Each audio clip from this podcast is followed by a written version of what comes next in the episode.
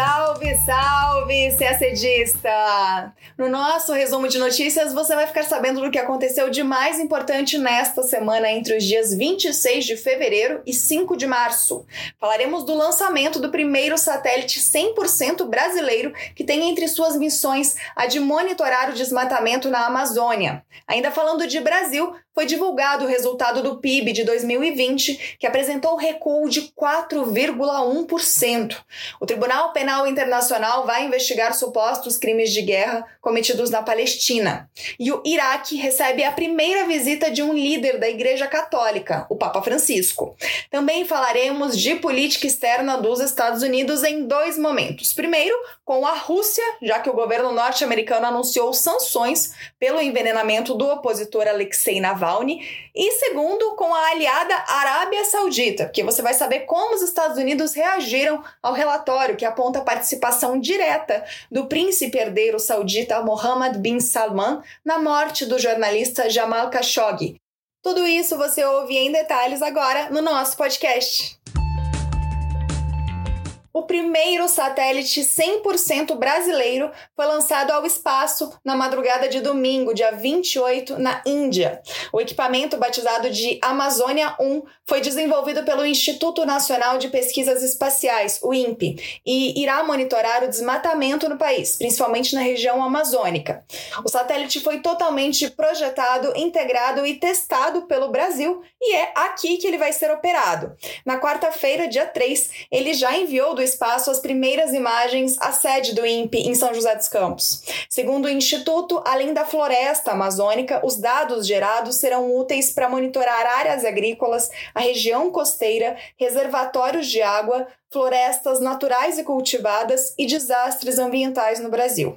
O Amazônia 1 reforçará o trabalho de outros dois satélites que exercem essas funções o Cibers 4 e o Cibers 4A, desenvolvidos também pelo Brasil, mas com parceria da China. O Amazônia 1 é projetado para gerar imagens da Terra a cada cinco dias. Agora, com três satélites em operação, um mesmo ponto pode ser revisitado em um intervalo de um a dois dias, conferindo uma precisão inédita ao monitoramento. Todo o material coletado deve ser disponibilizado para a comunidade científica. O INPE pretende lançar ainda mais dois satélites de sensoriamento remoto, o Amazônia 1B e o Amazônia 2. O projeto foi concebido no início dos anos 2000 e envolveu mais de de 500 profissionais e um investimento de 400 milhões de reais. Para lançar o satélite foi feita uma concorrência internacional e quem ganhou foi uma empresa indiana.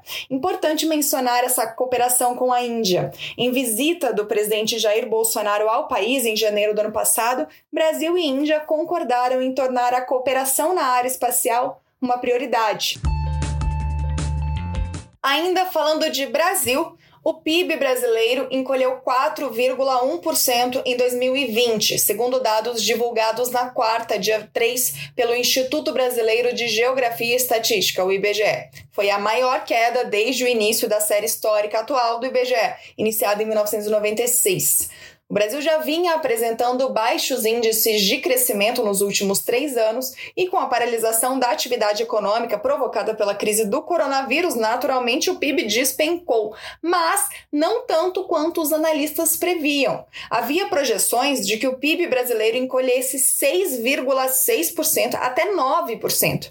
Para especialistas, a queda só não foi tão grande por causa de medidas econômicas de resposta imediata à crise, como o auxílio emergencial social. Como reflexo desse resultado, o Brasil saiu do ranking das 10 maiores economias do mundo, segundo um levantamento preliminar da agência de classificação de risco Austin Rating. Em 2019, o Brasil ficou na nona posição e em 2020 caiu para a 12 posição. De acordo com o ranking, o Brasil foi superado em 2020 por Canadá, Coreia e Rússia. Como nem todos os países divulgaram seus dados oficiais ou finais do PIB de 2020, o ranking definitivo das maiores economias do mundo deve ser divulgado em abril, após a divulgação dos resultados consolidados pelo FMI. Vamos falar agora de Palestina. Na quarta-feira, dia 3, a Procuradoria do Tribunal Penal Internacional, o TPI, autorizou a abertura de uma investigação formal sobre possíveis crimes cometidos tanto por israelenses quanto por palestinos na Cisjordânia e na faixa de Gaza. A procuradora-geral do tribunal, Fatou Bensouda, disse que a investigação vai abranger crimes supostamente cometidos desde 2014, dia 13 de junho de 2014, no território. Bensouda já havia afirmado que existia uma base razoável para iniciar uma investigação, mas antes pediu aos juízes do tribunal que decidissem se a situação dos palestinos era da competência da Corte Internacional. E no dia 5 de fevereiro, há um mês, a Corte determinou que sua jurisdição, sim, se estende aos territórios ocupados por Israel na Guerra dos Seis Dias, que incluem Cisjordânia, Jerusalém Oriental e faixa de Gaza. A Palestina ratificou o Estatuto de Roma, a carta de fundação do TPI, em janeiro de 2015. E a Autoridade Nacional Palestina, ANP, solicitou formalmente a abertura da investigação em 2018. Israel não é parte do tratado e, desde o início, tem se mostrado contrário às investigações. Serão investigados supostos crimes de guerra cometidos tanto pelas Forças Armadas de Israel como pelo Hamas e outros grupos armados palestinos, em ambos os casos por ataques a civis. Um dos episódios a serem investigados são as chamadas marchas de retorno, que ocorreram na faixa de Gaza no início de março de 2018. De acordo com um relatório recente da Procuradoria do TPI, nessas marchas de retorno, as forças israelenses utilizaram meios não letais e letais contra os palestinos, o que resultou na morte de mais de 200 pessoas, incluindo mais de 40 crianças. Também é mencionado no documento o disparo de mísseis de Gaza a Israel. A Procuradoria registra ataques de grupos armados palestinos com centenas de foguetes e morteiros em maio de 2019, que mataram pelo menos quatro civis e feriram mais de 100. Bensouda afirmou nesta quarta-feira que as prioridades na investigação serão determinadas no devido tempo por causa dos desafios operacionais enfrentados devido à pandemia, dos recursos limitados à disposição e a carga de trabalho pesada atual. Ainda falando de Oriente Médio, Nesta sexta-feira, dia 5 de março, o dia em que estamos gravando o podcast, o Papa Francisco acaba de chegar em Bagdá, no Iraque, na primeira visita de um líder da Igreja Católica ao país. O Papa Francisco já enviou uma mensagem aos iraquianos dizendo que visitará o país como um peregrino da paz em busca da fraternidade. Em sua mensagem, Francisco se dirige aos muçulmanos, judeus e cristãos como uma só família. O Papa visitará a cidade de Ur, a terra do profeta Abraão, pai das três religiões monoteístas, e a cidade sagrada de Najaf, no sul, onde se encontrará com o Ayatollah Ali Sistani, a principal autoridade para os muçulmanos xiitas no Iraque. Francisco também deverá passar por Mossul, antiga capital do autoproclamado Estado Islâmico no Iraque, e por Karakosh, maior cidade cristã do país e também devastada pelo grupo jihadista. Cerca de 250 mil cristãos vivem no Iraque, o que representa 1% da população. Esse número já foi muito maior, mas caiu muito com o fortalecimento de grupos fundamentalistas como o Al-Qaeda e o próprio autoproclamado Estado Islâmico. Também está na agenda do Papa visitas a Bagdá e Erbil, a capital do Kurdistão iraquiano, duas cidades que foram cenários de ataques com foguetes contra alvos norte-americanos recentemente. Aliás, está prevista uma missa para 10 mil pessoas em Erbil, a cidade que foi alvo do ataque lá em fevereiro, que matou uma pessoa e feriu outras seis, incluindo um soldado norte-americano, em uma base militar da coalizão liderada pelos Estados Unidos. Só lembrando, gente, que esse foi o ataque que ensejou a primeira ação militar ordenada pelo presidente norte-americano Joe Biden, que, em represália a esse ataque, bombardeou instalações de milícias pró-iranianas na Síria na semana passada.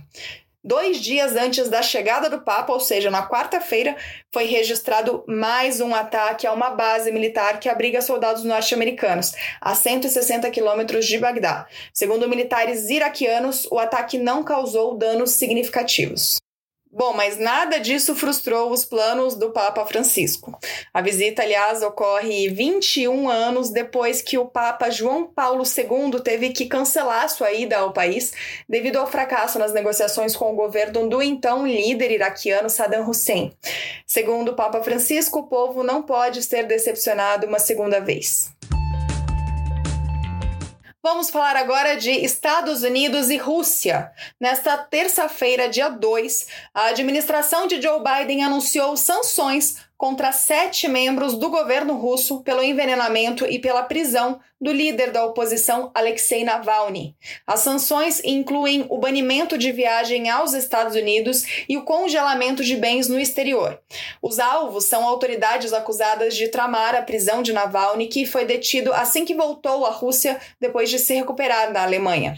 A ação norte-americana segue medidas já tomadas pela União Europeia e o Reino Unido em outubro, depois que exames apontaram que Navalny, então internado em Berlim, havia sido envenenado com um agente neurotóxico de origem soviética Novichok.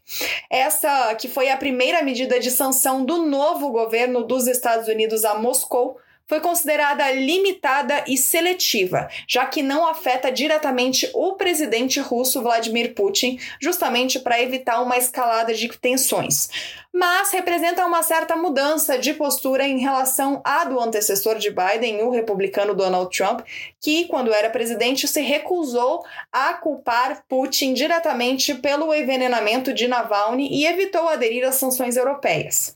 Além das sanções, Joe Biden também divulgou a conclusão de seus serviços de inteligência sobre o caso Navalny, que aponta o Serviço de Segurança Russo, a grande agência de inteligência do país, como responsável pelo envenenamento.